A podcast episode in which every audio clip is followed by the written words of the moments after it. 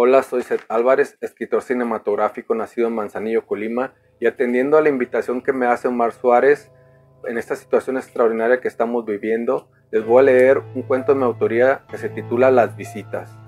Este cuento fue publicado por el periódico El Universal en el suplemento cultural El Confabulario.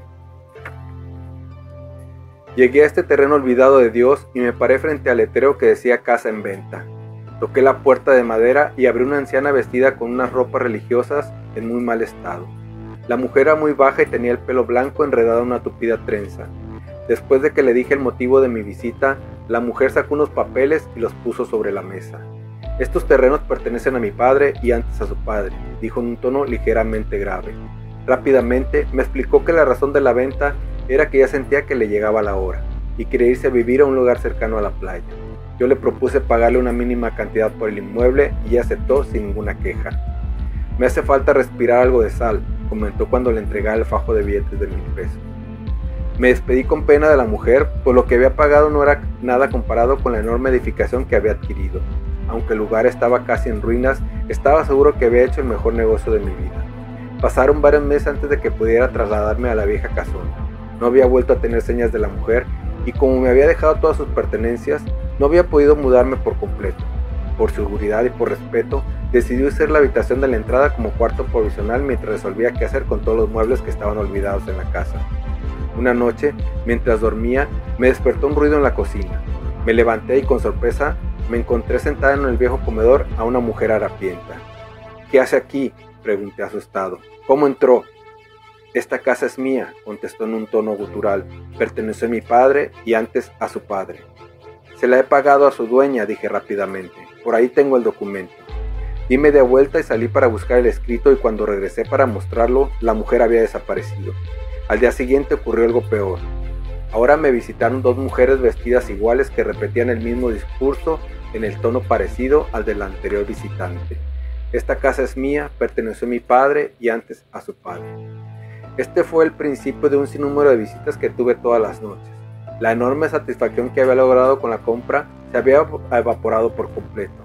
Me arrepentí tanto de haber timado a la anciana que decidí abandonar cuanto antes el lugar. Mientras arreglaba mis cosas para largarme, se me ocurrió la idea de pagarlo justo por la casona y así quizás terminar con las aterradoras visitas. Hablé con algunos vecinos sobre el paradero de la anciana, pero hacía mucho tiempo que no sabían nada de ella. Busqué ayuda con el párroco de la zona, quien se rió cuando le conté lo sucedido. Creo que usted se siente culpable por lo que hizo, me dijo divertido. Hace, tiempo, hace bien en arrepentirse. Iré con algunos parientes de la anciana para ver si puedo obtener la dirección de su nuevo paradero. Aliviado, ofrecí darle una generosa cantidad por su ayuda, cosa que el párrago aceptó de inmediato. Se sintió tan agradecido por la donación que quiso en ese mismo instante bendecir la casona para que estuviera más tranquilo. Llegamos a la casa y el párroco comenzó a echar agua bendita en todas las habitaciones. Cuando arribamos al segundo piso, nos dirigimos a la alcoba principal. Tuvimos que empujar la puerta entre los dos, porque al parecer estaba atorada.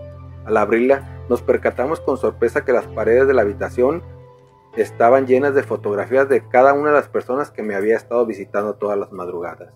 Sobre la mesa de noche descubrimos el fajo de billetes que yo había entregado a la anciana.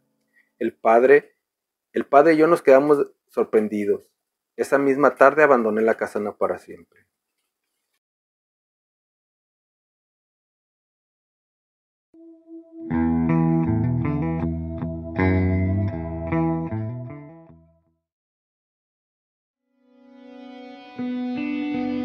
Pero a veces, como por arte de magia, todo parece arreglarse.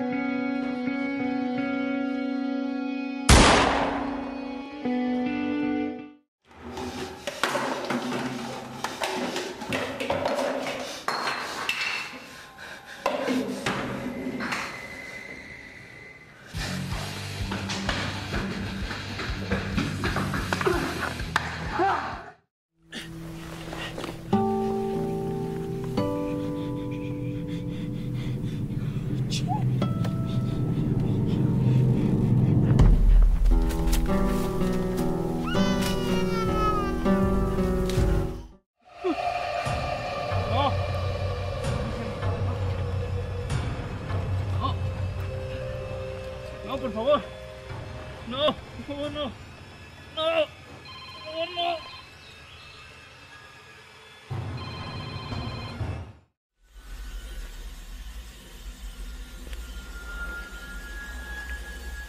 ¿Leonor eres tú? ¿Ya me perdonaste, Leonor?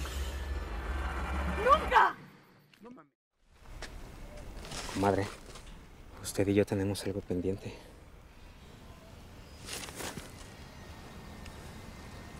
Le voy a pagar todo, compadre.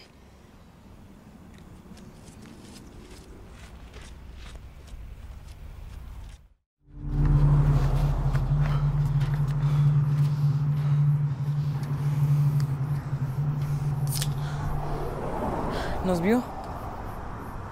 Puta. Cuando se entere me va a matar.